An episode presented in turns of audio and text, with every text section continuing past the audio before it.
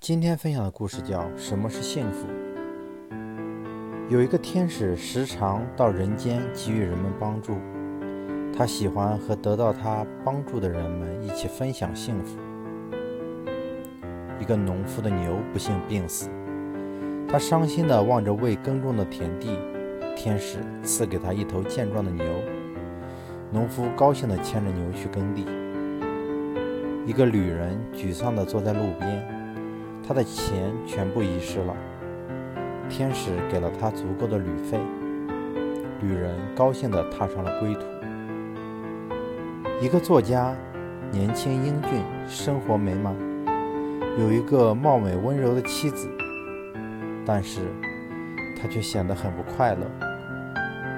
他总是期望自己能过上王公大臣般的贵族生活。天使没有给他王公大臣般的贵族生活，反而让他失去了一切。